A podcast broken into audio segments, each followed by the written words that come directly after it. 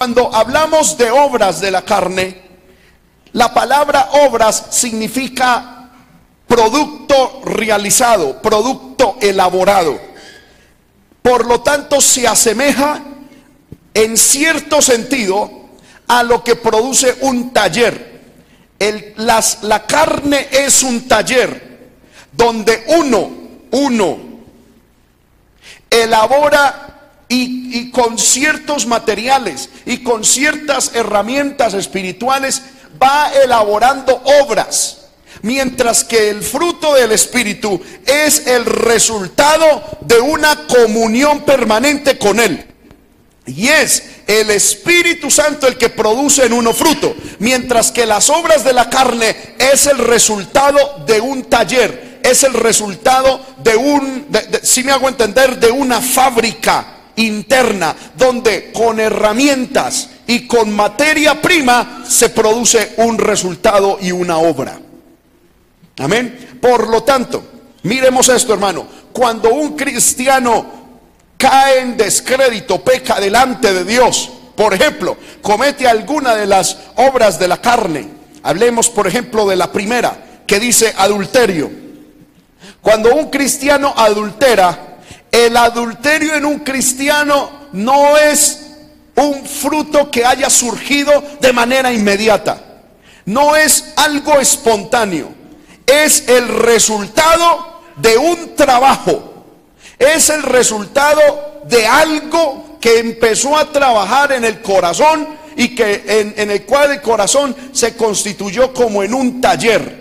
¿Me estoy haciendo entender? Donde materia prima como puede ser los sentimientos, las emociones, empezaron a ser trabajadas con otras herramientas, como puede ser la seducción, los pensamientos. Bueno, y todo esto empezó a ser trabajado y el corazón empezó a maquinar, empezó a, a darle forma a una cosa que se llamó adulterio. Ese adulterio se forjó en el corazón, se alimentó en el corazón se creció en el corazón, se desarrolló en el corazón. Y a la postre se manifiesta con los actos. Pero el adulterio, lo que quiero decir, y las obras de la carne son el resultado de un taller interno, de un trabajo que uno hace, que uno permite, se permite hacer. Amén. Cuando alguien fornica, cuando alguien tiene inmundicia, lascivia, idolatría, hechicerías, enemistades, pleitos, celos, iras, contiendas, disensiones, herejías, envidias, homicidios, borracheras, orgías y cosas semejantes a estas, es porque en su corazón, su corazón se ha convertido en un taller, donde, vuelvo y repito hermano, cosas humanas, con herramientas del diablo, con presiones del mundo y con cosas de la propia carne, se van tallando una a otra, se van formando, se van adaptando una a otra y el pecado va encontrando forma esa en el corazón. ¿Cuántos alaban el nombre del Señor? Mientras que el fruto del Espíritu Santo usted y yo no tenemos que hacer nada para el fruto del Espíritu Santo. Lo que tenemos que hacer es cuidar nuestra comunión con el Espíritu de Dios. Y cuando cuidamos nuestra comunión con Dios, el Espíritu Santo es el que produce en nosotros fruto. Cuando uno tiene una planta, cuando uno tiene un, un árbol, uno no hace nada realmente por el fruto. Uno lo que hace únicamente es cuidar aquella planta, es abonar aquella planta, es de una u otra manera estar pendiente de la planta, ¿verdad? Y la planta bien cuidada produce el fruto. Cuando usted y yo eh, nos ponemos, hermano, en sintonía con Dios, y cuidamos la presencia de Dios en nosotros, cuando cuidamos nuestra comunión con Dios, cuando cultivamos diariamente nuestra comunión con Dios, cuando todos los días estamos alimentando nuestra comunión, nuestra dependencia de Dios, cuando todos los días estamos andando en el Espíritu, no satisfaciendo los deseos de la carne, sino buscando las cosas de Dios, poniendo los ojos en las cosas de Dios. Hermano, el Espíritu Santo que está en nosotros, el cual está siendo cuidado por nosotros, automáticamente produce fruto. Bueno, nadie dijo amén ni nada, pero es la verdad.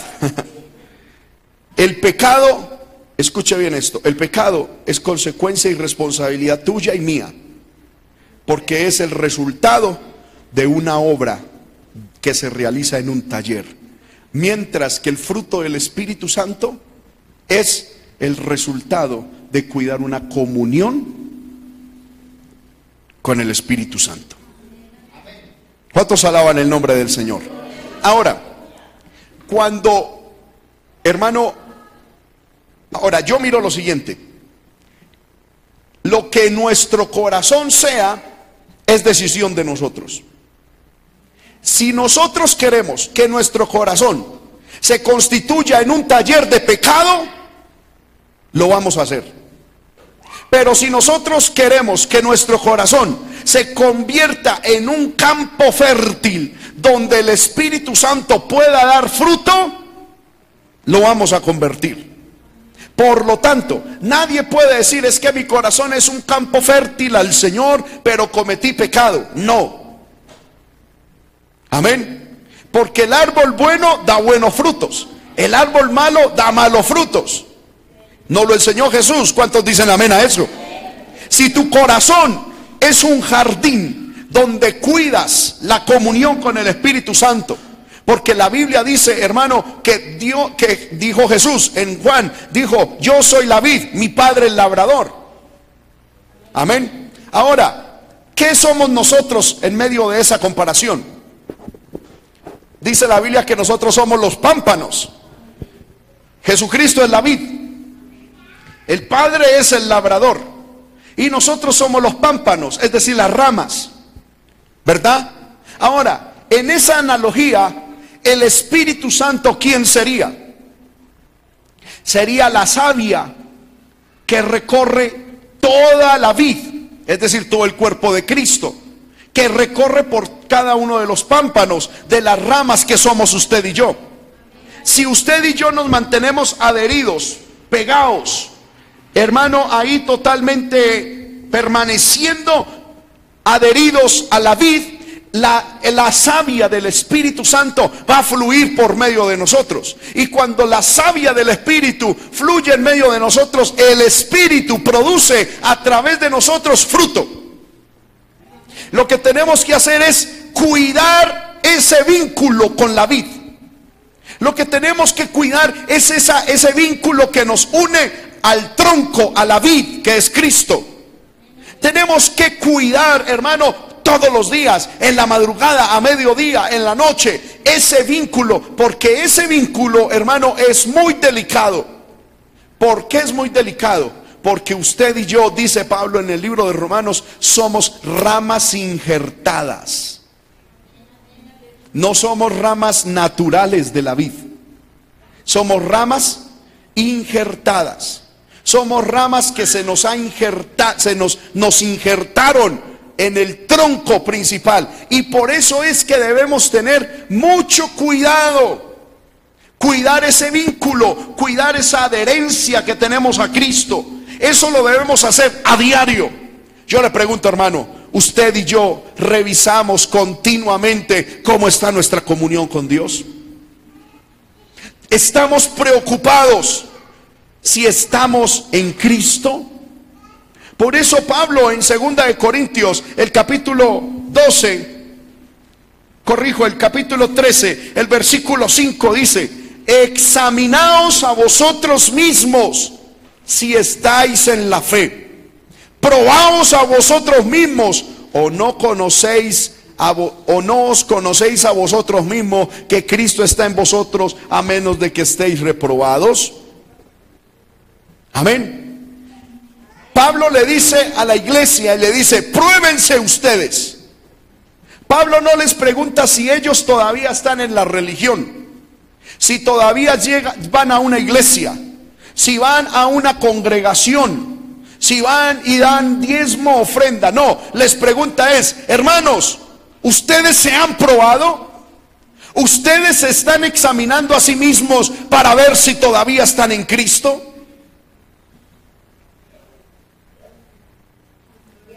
Amén.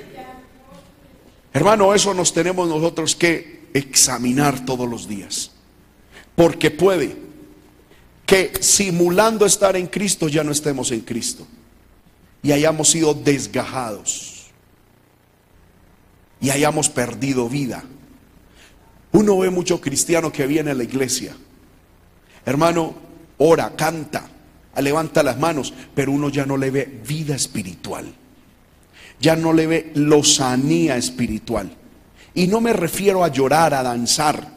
Hay gente que llora, hay gente que danza, hay gente que predica, hay gente que hace muchas cosas, pero ya no tiene vida, ya no tiene fuego, ya no tiene, hermano, lozanía, ya no se le ve en él fluir y recorrer la savia del Espíritu Santo a través de su vida.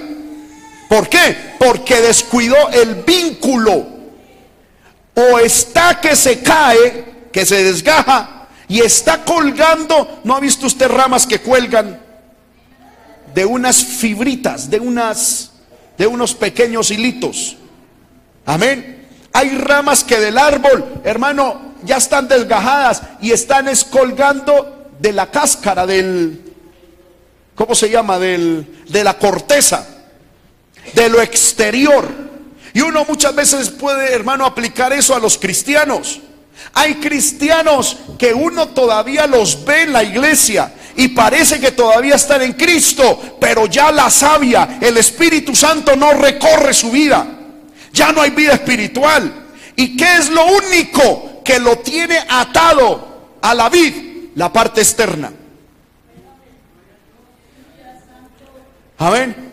Tienen apariencia externa de cristianos, visten como cristianos hacen cosas externas de cristiano, pero ya se sabe que han perdido la comunión, el vínculo, la adherencia con el Señor, con la vida. Ya, hermano, el Espíritu Santo no, no los toca. Ya Dios se puede mover en un culto. Dios se puede mover a través de la palabra. Dios, hermano, puede hacer muchas cosas. Y estos cristianos, hermano, no, no, no entienden nada. Estos cristianos, hermano, no sienten nada, no perciben nada. Hermano, no, no, no, sucede nada con ellos, pero uno los ve en la iglesia y en la apariencia tienen la misma corteza, pero están colgando de eso. Y por eso es que muchos hermanos son arrancados y tirados afuera y sirven como leña. Usted y yo tenemos que revisar nuestro vínculo con Jesús. Si vamos, hermano, aunque yo no iba a hablar de eso, es que estos temas se dan para hablar de mucho de todas estas cosas. En el libro de Juan, el capítulo 15,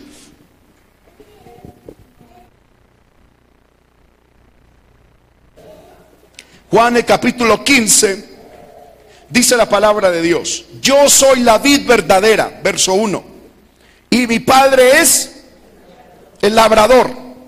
Todo pámpano que en mí no lleva fruto. Ahora, examinemos esto, hermano. Para que un pámpano no dé fruto es por qué.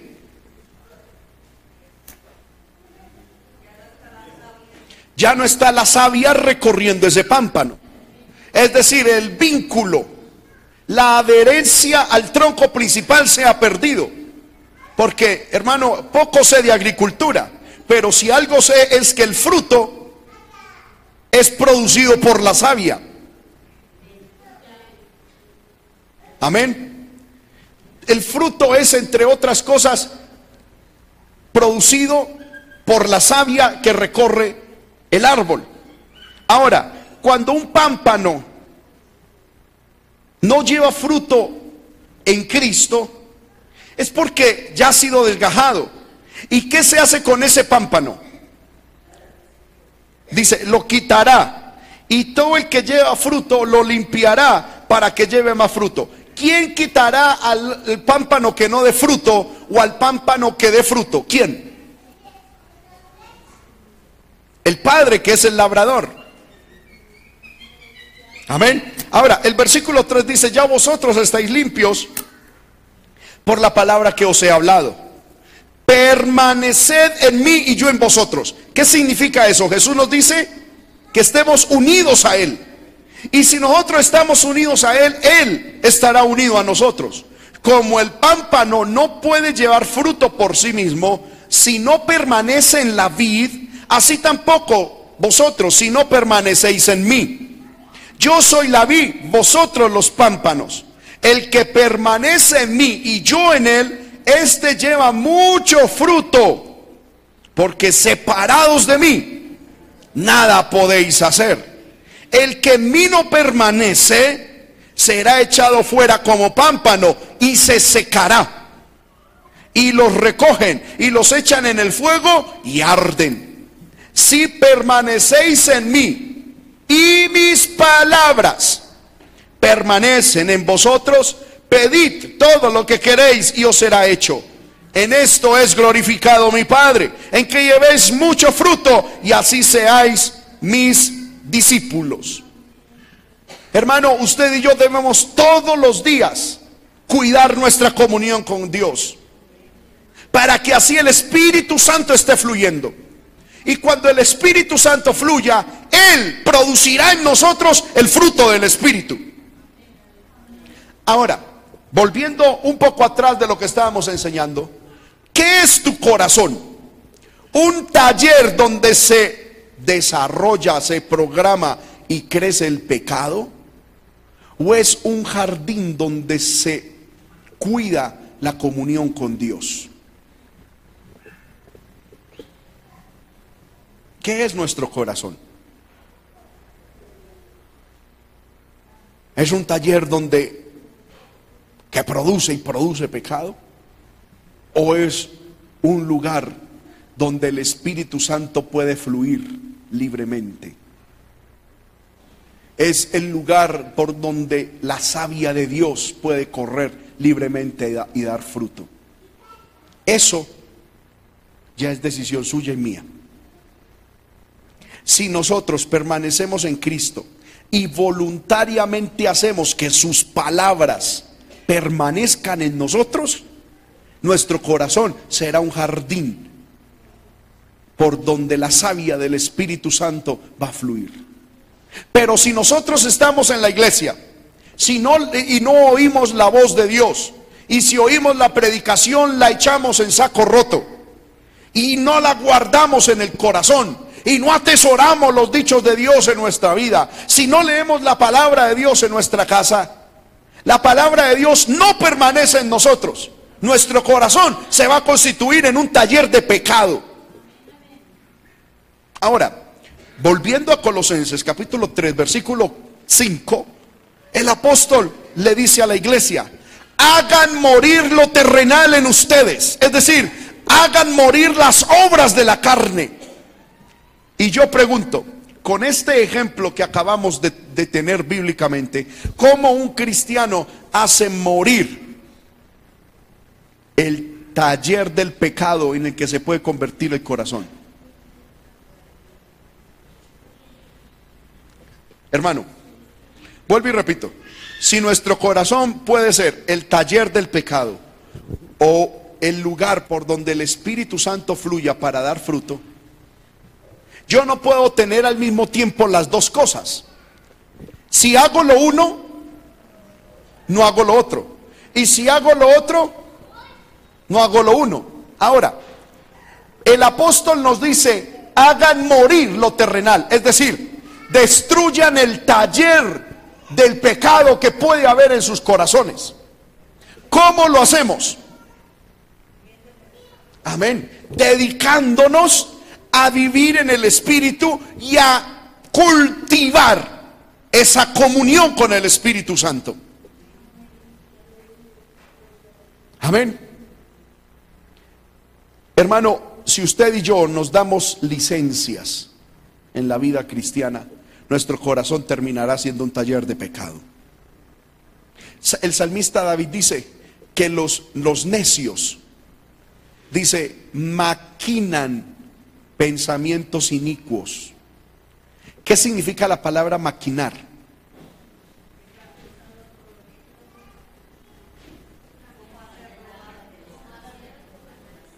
Amén. Pero, ¿qué es maquinar?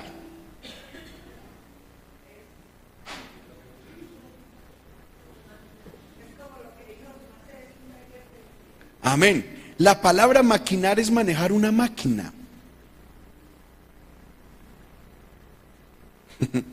Amén. Cuando estos señores están con esos aparatos grandes, ellos están maquinando, están manejando una máquina. Y el salmista dice que los necios maquinan. Es decir, en su mente y su corazón se constituyó una fábrica donde hay máquinas que producen pecado, que producen maldad, que producen pecado. Y ese pecado, ¿dónde se origina? En la mente. Hermano, nadie puede ir a hacer lo malo si primero no lo ha, no lo ha planeado. Amén.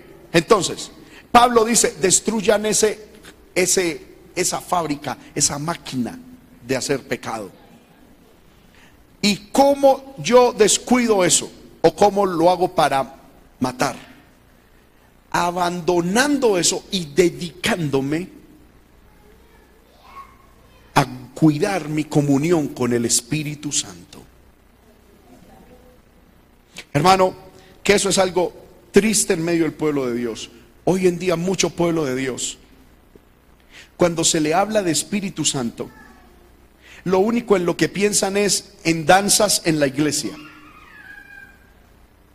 Muchos han relacionado al mover del Espíritu Santo con danzar en una iglesia, con hablar en nuevas lenguas en una iglesia,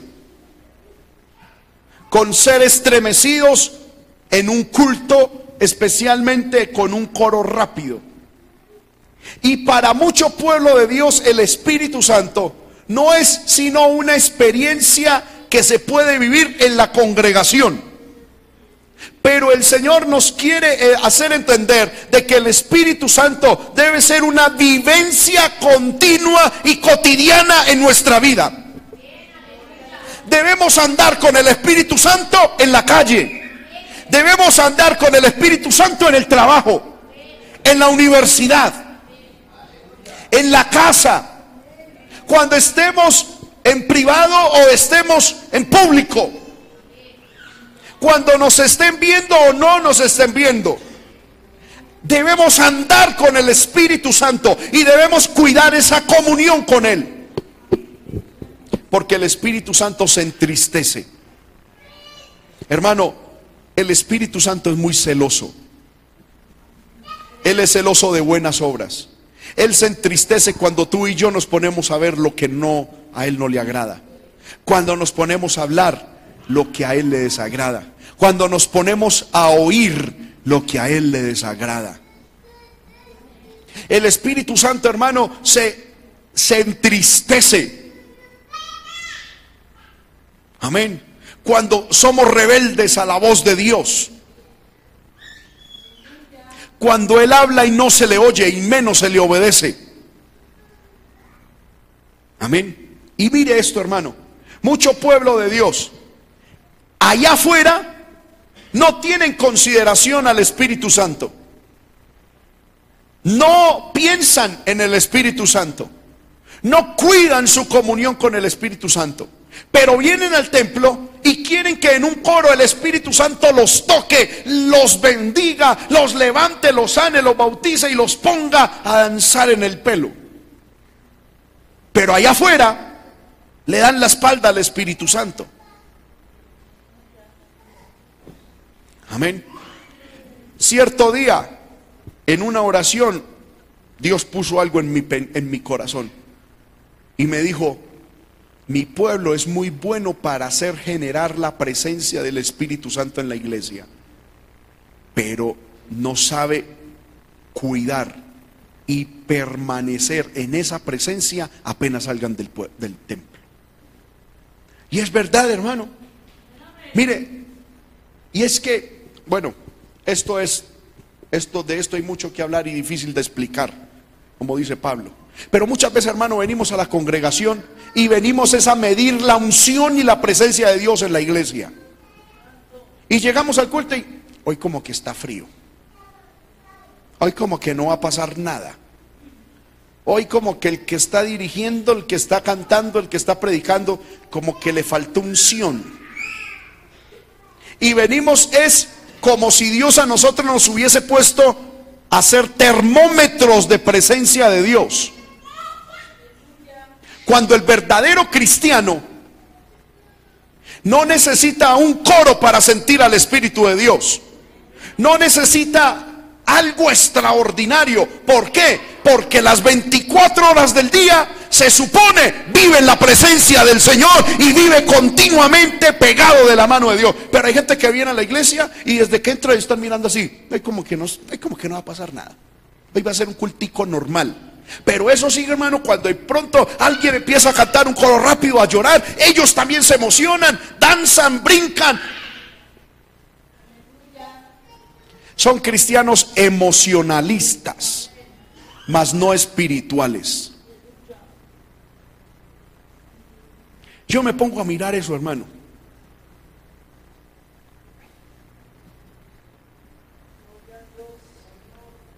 Y esto lo, lo hablo, hermano, para la madurez del pueblo de Dios. Porque porque nos hemos convertido en cristianos programables. Amén. Movidos por emociones. Gloria al nombre del Señor que si la persona que está adelante, hermano, no hace algo, entonces el pueblo no hace nada. Amén. Y hay gente que dice, hermano, qué tristeza, no, he danzado en una semana. ¿Y yo para qué quiero danzar en la iglesia si en mi casa habito con demonios?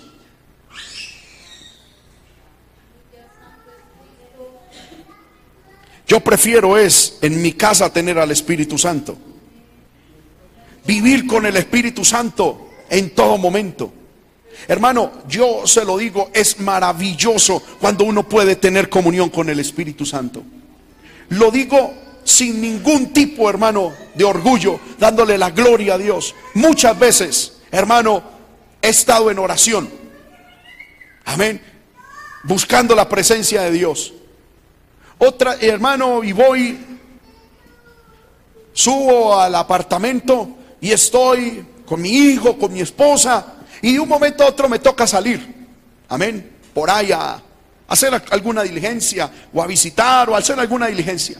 Y muchas veces, hermano, he cogido el auto, me monto, Hermano, y apenas me monto en el auto, eh, yo siento la presencia del Espíritu Santo de Dios en ese carro y empiezo a conducir y me ha tocado arrinconarme, buscar un rincón, subir las ventanas y empezar a llorar, a hablar en lenguas, a hablar con Dios y Dios empieza a hablarle a uno. En cualquier momento eso puede suceder. En las noches, en las madrugadas.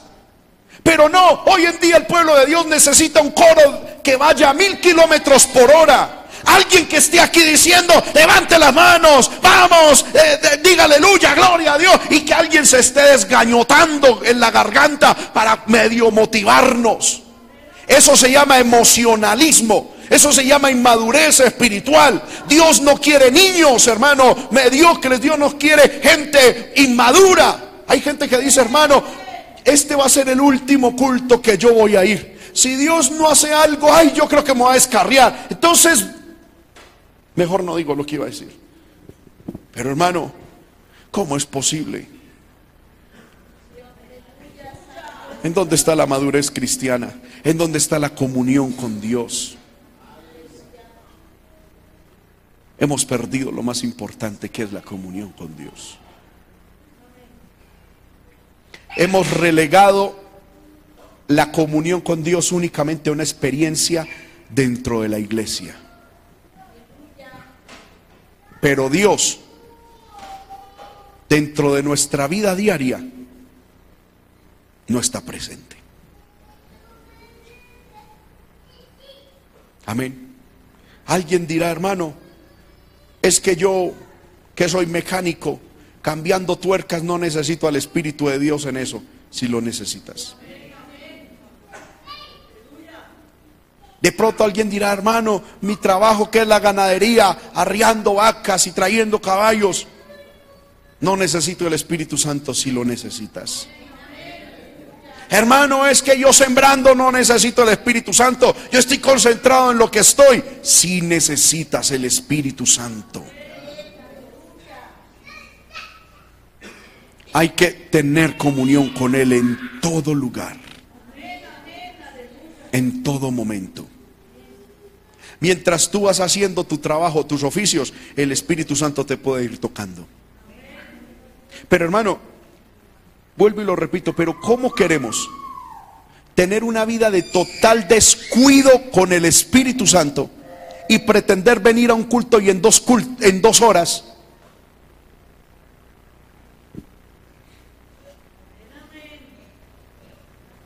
Amén. Y que todo dependa del bajo del piano o de la velocidad de un himno. o de la motivación que el que esté aquí adelante nos haga. No, hermanos. El Señor quiere una comunión íntima y permanente con usted y conmigo. Y cuando nosotros descuidamos esa comunión permanente con el Espíritu Santo, nuestro corazón se deja de ser un lugar por donde la savia, la vida del Espíritu Santo fluye y nuestro corazón se convierte en un taller de pecado. Por eso es que muchos ya en su corazón dicen, ah, yo como que no siento nada en la iglesia. ¿Sí? Otros dicen, parece que Dios ya no oye mi oración. Ya otros están pensando, es que en la congregación a mí como que ni me tienen en cuenta, ni Dios, ni el pastor, ni nadie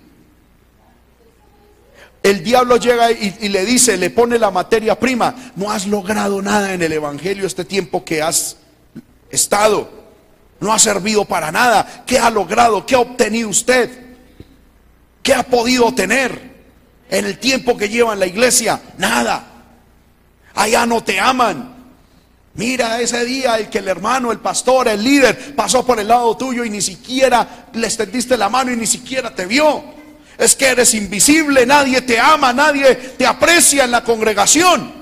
Por no buscar y por no cuidar la comunión con el Espíritu Santo, el diablo convierte nuestro corazón en un taller y muchos están trabajando ahí. Esas máquinas al interior del corazón, hermano, están trabajando a todo vapor. Ahí todos los días, a toda hora. Sí, mire, mire eso, mire lo otro. Alimentando ese pensamiento, alimentando ese sentimiento, alimentando esa voz que está hablando todos los días.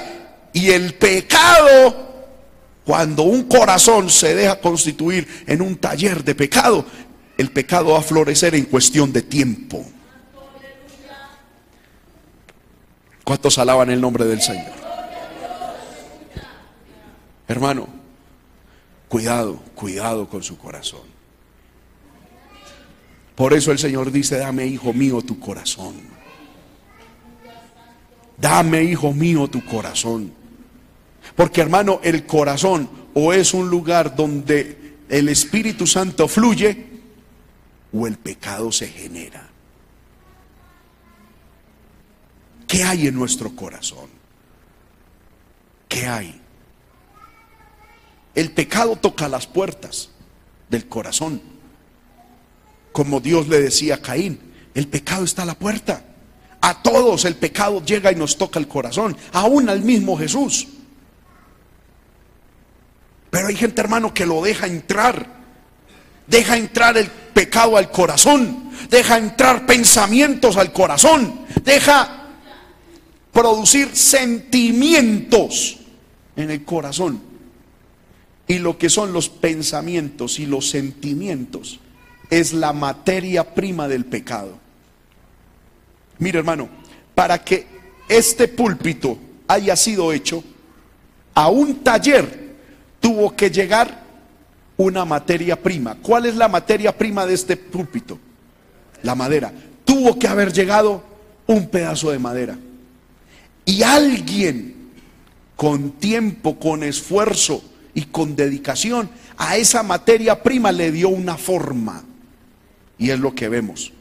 Y el pecado es el resultado de una materia prima que entró en el corazón y usted y yo, por estar descuidados con la comunión del Espíritu Santo, le vamos dando forma a esa materia prima.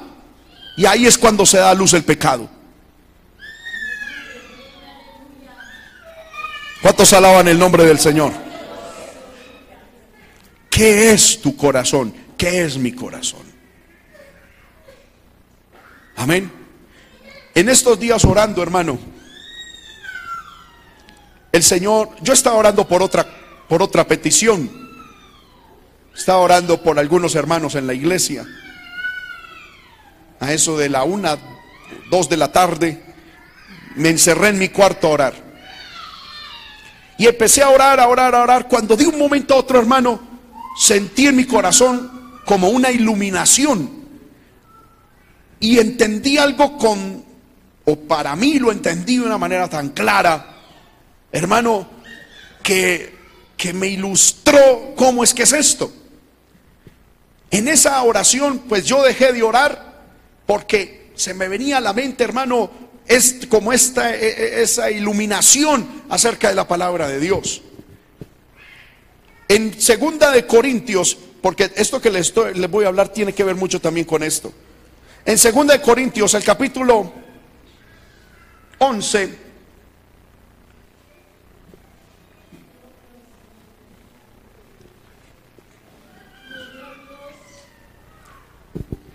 Segunda de Corintios capítulo 11, el versículo 3, dice la bendita palabra de Dios. Pero me temo. Yo quiero, hermano, que ojalá ustedes, ya vamos a terminar, esté bien pendiente de esto porque esto le puede ayudar muchísimo en su vida espiritual. Dice Pablo, pero me temo que como la serpiente con qué? Con su astucia engañó a Eva, vuestros qué? Sentidos sean de alguna manera extraviados de la sincera fidelidad a Cristo. Vuelvo y repito, hermano, estaba en oración orando por por algunos de ustedes. Y en el momento se me vino ese texto a la mente. Y, yo dejé de orar. Dejé de orar. Y empecé a meditar en ese texto y como que se me venía la, una iluminación para entender ese texto. Y en esa experiencia o en ese entendimiento, en ese meditar de la palabra, pude comprender algo es que Satanás tiene un camino, un medio, por medio del cual quiere extraviarnos y engañarnos. ¿Y cuál es esa puerta o ese medio por el cual Satanás nos quiere extraviar y engañar? Según este texto. Nuestros sentidos. ¿Qué son los sentidos? Amén. Son aquellas facultades que Dios puso en nosotros para poder desarrollarnos e interactuar en el mundo. Digo, en este planeta Tierra con otros seres. Como son la vista, el olfato, el oído, el tacto, pero también la capacidad de entendimiento, todos esos son sentidos Amén. Es decir, capacidades que Dios nos da para poder interactuar en este planeta. Ahora, en esa, en esa experiencia que tuve, en ese meditar, yo entendí que el ser humano en su, en su, en su faceta original, le ruego a Dios hermano que usted pueda entender como yo lo pude entender. Dios no creó al hombre con sentimientos, ni a la mujer. Dios nos creó con emociones. Una emoción es la alegría. Una emoción es la tristeza. Una emoción es el amor. Una emoción, aleluya, bueno, es el gozo. Tenemos emociones. Ahora, el diablo, por medio de los, si usted quiere, cópielo así, sentidos, produce sentimientos.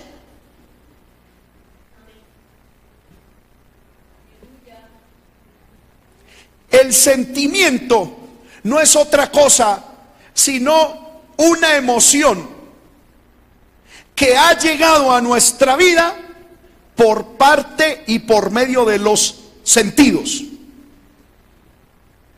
Y les voy a poner un ejemplo. Cuando estaba ahí, recordaba algo, hermano. En Medellín hay un lugar, un parque, se llama Explora. Es un parque de ciencia. Es un parque donde hay muchas cosas científicas, muchas cosas de ciencia. Y yo recuerdo, hermano, que el día que yo fui, juntamente con mi esposa y mis padres, fuimos, hermano, y allá hay un cuarto donde hay una cantidad de, de, de experimentos que uno hace, donde la pregunta que hay al inicio es, ¿Tú te confías de tus sentidos?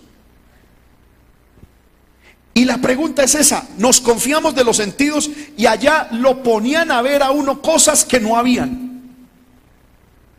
Lo ponían a oír cosas que no habían. Amén. Le engañaban a uno los ojos. Hermano, era tremendo. Uno por ejemplo, recuerdo un caso, nosotros estábamos de pie en cierto lugar, cuando de un momento a otro se prendieron unas luces y fue tan fuerte que todo el mundo se cayó, solo con unas luces. Y es porque engañan la visión de tal manera que le hacen perder a uno el equilibrio. ¡Pum! Al suelo se fue a dar. Amén. Uno llega y bueno, es algo tremendo, hermano. Yo salí de ahí diciendo, todo en la vida es una vil mentira. Uno ve lo que quiere, oye lo que quiere. Amén. Aún los colores, hermano. Bueno, fue una cosa sorprendente, porque a uno le decían, ¿qué color vi ahí? Y entonces uno decía, azul. Y luego decían, vamos a mirarlo desde este punto de vista. Y, le y hermano, y era de otro color. Y entonces ni siquiera los colores es lo que uno ve. Señor amado, bueno, eso me trastornó. Y yo dije, oiga, realmente uno en la vida va sobreviviendo. Y ahorita en la oración, no ahorita, la semana pasada, hermano, orando, el Señor me dijo, ¿recuerdas eso que viviste en Medellín? ¿Por qué te confías de tus sentidos? ¿Por qué mi pueblo se confía de sus sentidos? Cuando sus sentidos son altamente vulnerables y engañosos. No todo lo que usted ve es. No todo lo que oímos es. Hermano, es tan así que vea, si yo le preguntara ahorita a cada hermano que termine, cuando termine esta predicación, yo de qué hablé, cada uno de ustedes me va a decir cosas diferentes. Porque cada uno escucha lo que quiere escuchar. Y ve lo que quiere ver.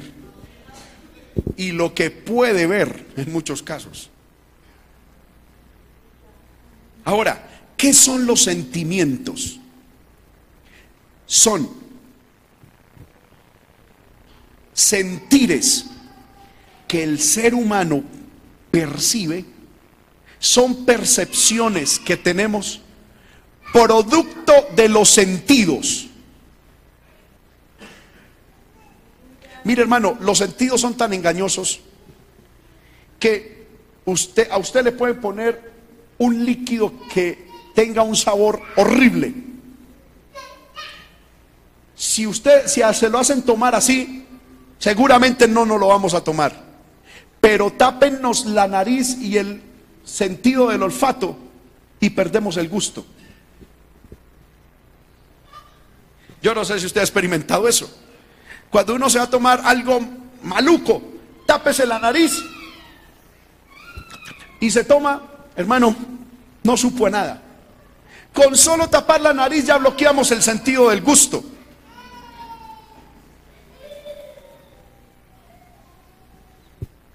Coja usted, hermano, con sus ojos abiertos, un conejito en sus manos. Y usted dice, ay, tan bonito ese conejito.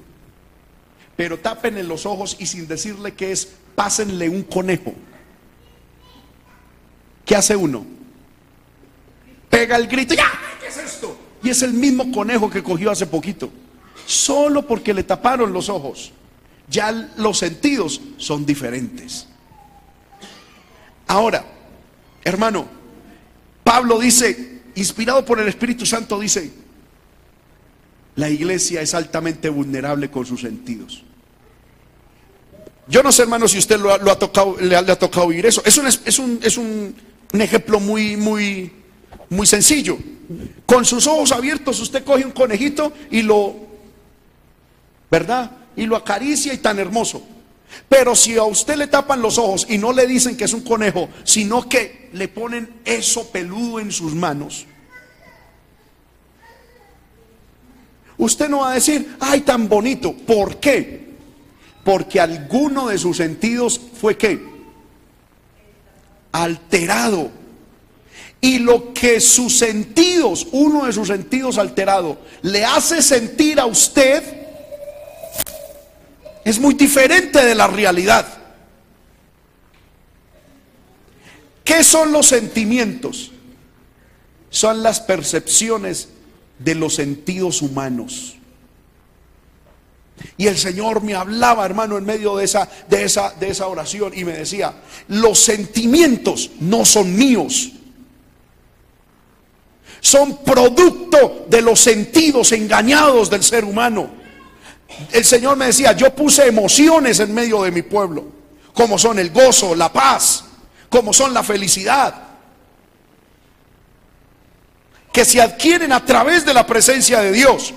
Pero el diablo llega y engaña nuestros sentidos y nos hace percibir sentimientos, buenos o malos.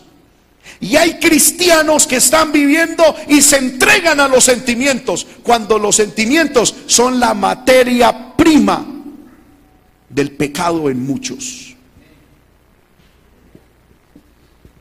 Amén. O dígame cómo inicia una fornicación, un adulterio. ¿Cómo? Con un sentimiento. ¿Por dónde entró el sentimiento? Los ojos, los oídos, la voz, la piel. Yo un día hablé con un joven hermano que cayó en fornicación y todo empezó cuando iban para una confraternidad y, y en el bus iban ahí pegados. Y él me dijo, hermano, ahí estábamos pegados y yo le sentí la piel a la hermana y algo se despertó en mí. Sentido por eso es que el verdadero cristiano no se mantiene con esas cosas pegachentas. Amén. ¿Qué cachete con cachete? ¿Qué? Ay, que eso es carnalidad, mundanalidad, eso es del diablo.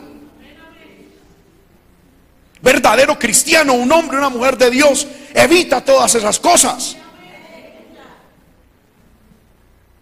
Porque hermano, es que es que los sentidos engañan. Amén. Vuelvo y repito, unos jóvenes iban para una confraternidad. Y con el tiempo terminaron fornicando. ¿Y cómo empezó? En el bus. Amén. Ahí, mientras el bus para acá, para allá, ahí se rociaba y algo, algo empezó a nacer en ellos. Solo con tocarse brazo con brazo. Ah, el diablo a través de ese sentido produjo la materia prima. Y el corazón de ellos empezó a darle forma. Ay, es que como se sintió de bueno. Ay, es que ay, si eso será la mano. Y empezó. Y empezó el corazón a fabricar un pecado. Hermano, cuando la Biblia a nosotros nos dice que nos alejemos del pecado, es porque el que sabe cómo es que es las cuestiones nos quiere evitar.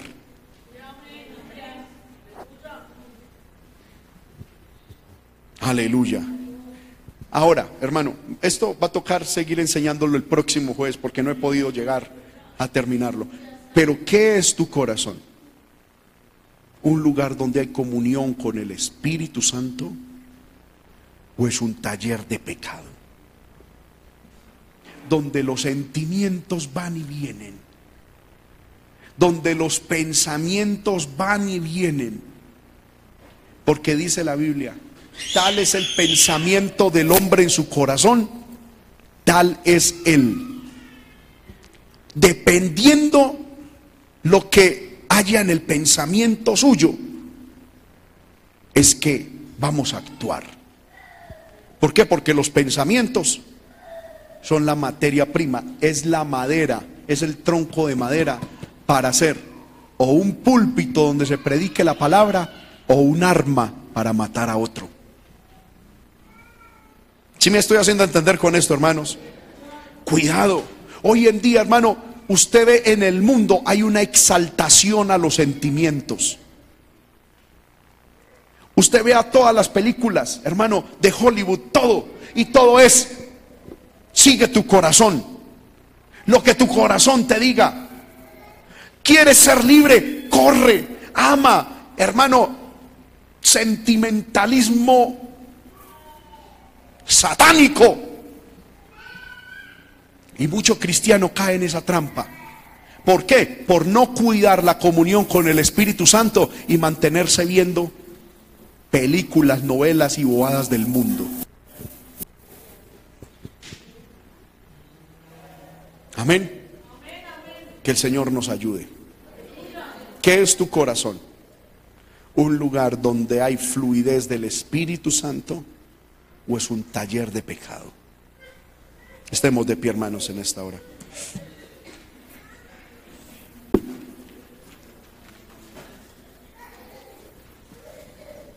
Aleluya. Oremos, hermano, al Señor. Oh, gloria, gloria al nombre de Dios. Aleluya. Si alguien, hermano, desea venir al altar, venga aquí al altar y dígale, Señor, ayúdame. Entregue aquí en el altar de Dios su corazón, porque el Señor dice, dame, hijo mío, tu corazón. Esto no es hora de decir, ay, ¿qué van a decir de mí si paso al frente? No, hermano, eso no es así. Aleluya. El altar no solamente son para los endemoniados, aleluya. Es para el pueblo de Dios que ha recibido alguna palabra y viene a decirle, Señor, aquí está mi vida, aquí está mi corazón, aquí está todo lo que soy, Señor, ayúdame. En algún área me hablaste con tu palabra. Me hablaste, Señor. Y hoy yo quiero, Dios, hablar contigo, darte gracias. Darte gracias por tantas bendiciones que me has dado. Aleluya, aleluya, aleluya. Oh Señor amado. Tu palabra, Señor amado, ha sido clara. Tu palabra, Señor, ha sido expuesta como la pusiste en mi corazón, Señor amado. Y qué bueno es que hoy hayas hablado a nuestro corazón. Qué bueno es que hoy hayas hablado a nuestro corazón con claridad. No quiero que mi corazón sea un taller de pecado. Yo quiero que mi corazón sea un buen, buena tierra Señor amado, que mi corazón sea buena tierra. Donde tu presencia, la presencia de tu Espíritu Santo fluya en todo momento, Señor, en toda ocasión. Señor amado, que nuestro corazón sea, Padre bueno, el lugar por donde tu Espíritu Santo camine, por donde tu Espíritu Santo fluya. Hoy yo rindo mi corazón a ti. Rindo mis pensamientos, rindo mis sentimientos. Señor amado, oh, yo quiero cuidar tu presencia. Enséñanos a cuidar tu presencia en nosotros. Que bele bisheta tanto la jamaya. Terrele bebe biso bele becandue. Espíritu de Dios, enséñanos a valorarte. Espíritu de Dios, enséñanos a amarte. A cuidarte cuando estemos en casa a cuidarte cuando estemos en el trabajo, a cuidar tu presencia cuando estemos, Señor, en lo público, en lo privado. Ayúdanos, Señor, enséñanos a cuidar tu presencia, a valorar la balsanda, la mamá y le bequendua. Ey, shalababa maikira, lama y shohalaya. Kime de bebé sorre amaiso le cayendo a los alaya. Oh, aleluya, hermano, el Espíritu de Dios está aquí. Yo siento la presencia del Espíritu de Dios aquí. Yo siento la presencia de Dios aquí. Dile Espíritu de Dios, ven a mi vida. Diga el Espíritu de Dios, ven a mi vida y enséñame a valorarte. Enséñame a valorarte. Enséñame, Señor amado, a valorarte. Oh Señor, yo no quiero un corazón, Señor amado,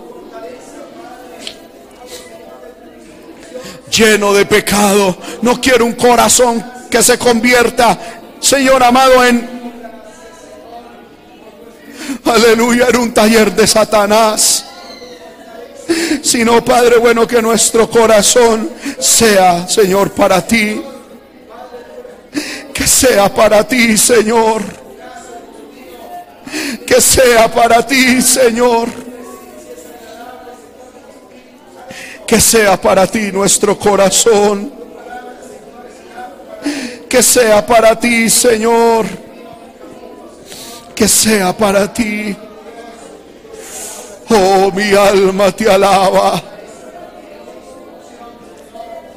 Oh, mi alma te alaba. El Espíritu de Dios se mueve, hermano, aquí. Aleluya. Aleluya, aleluya. Pidámosle perdón por no cuidar su presencia. Pidámosle perdón por no cuidar su presencia.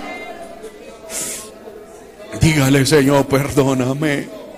Dígale, Señor, perdóname. Dígale, Señor, perdóname por no valorar tu presencia. Por no valorar, Señor amado, lo que tú has hecho con nuestra vida. Lo que nos has dado, Señor. Dios, ayúdanos. Ayuda a mis hermanos, a mis hermanas. Padre, aleluya. Aleluya, aleluya. Bendice, Señor, y ayuda. Bendice, Señor. Ay, mi shalabara bahaya. Indelebe kirrele mi shama Espíritu de Dios, Espíritu de Dios. Enséñanos a amarte. Enséñanos a amarte. Enséñanos a amarte y a cuidar tu presencia. Que mi shala lama y shohalaya.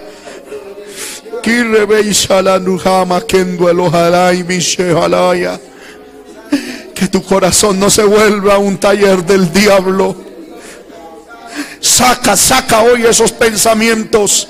Saca hoy esos sentimientos que se han logrado anidar en tu corazón. Sácalos en el nombre de Jesús.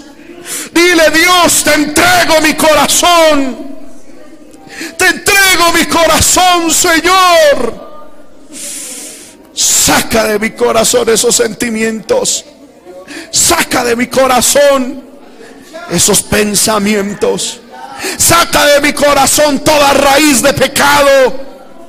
Saca toda semilla de pecado que hay en mi corazón. Que tu Espíritu Santo, por medio de tu fuego, queme ese taller de pecado. Queme ese taller de pecado que hay en mí. Que tu palabra destruya, Señor amado, ese, ese taller. Y que mi vida se convierta, Dios amado, en un lugar de comunión. En un lugar donde la presencia de tu Espíritu Santo fluya. Adore, adore al Señor, hermano. Aleluya. Aleluya, aleluya. Aleluya, aleluya, aleluya. Aleluya. Aleluya.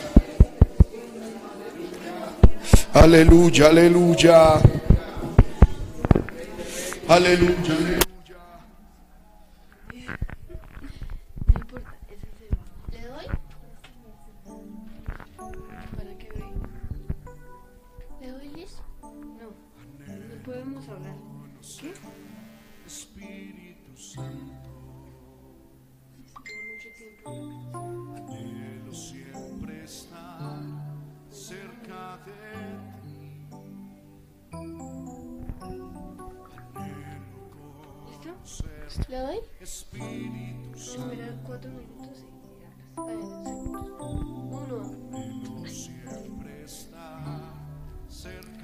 Queremos agradecer a todos nuestros amados oyentes que estuvieron con nosotros en esta transmisión. Muchísimas gracias. El tema que se habló hoy fue lo que se espera de un resucitado. Les invitamos a que sigan en sintonía con cada uno de nosotros. Eh, la transmisión de los cultos, eh, sábados y domingos, eh, también les invitamos a que sigan escuchando nuestras predicaciones y cada uno de los momentos en que los espacios que hay para que usted pueda acercarse a la presencia de Dios.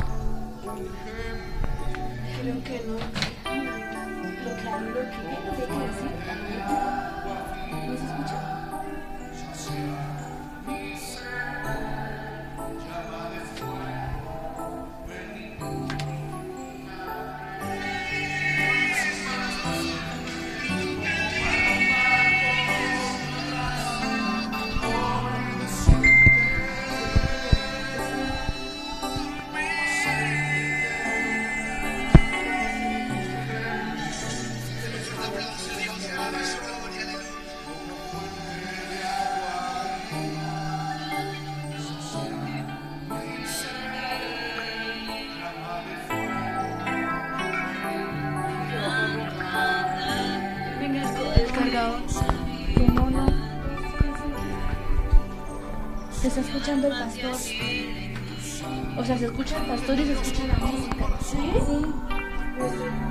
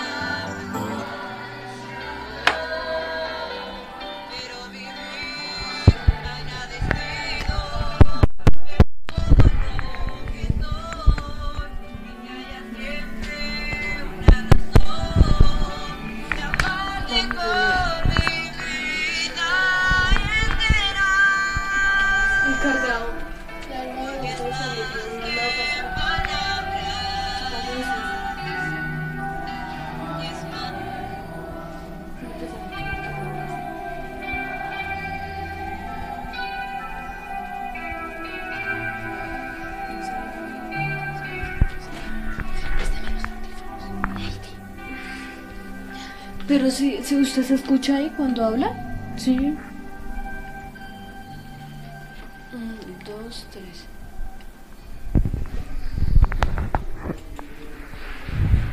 Les queremos agradecer a todos nuestros amados oyentes que estuvieron en sintonía. Muchísimas gracias por estar ahí pendientes de la palabra del Señor. Eh, eh, fue expuesta por nuestro hermano pastor, hermano Juan David Ramírez. Lo que se espera de un resucitado fue el tema de hoy.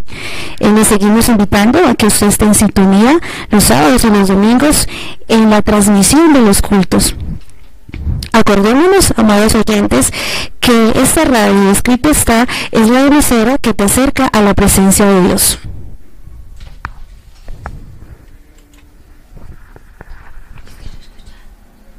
Thank you.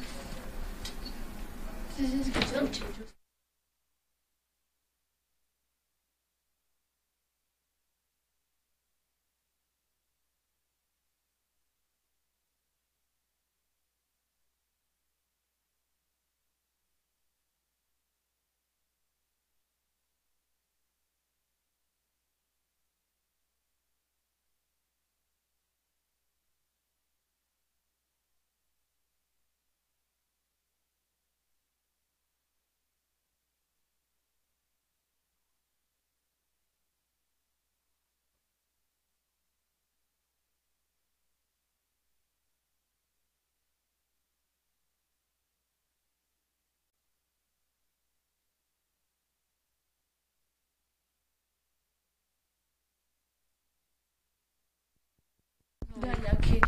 ¿Tú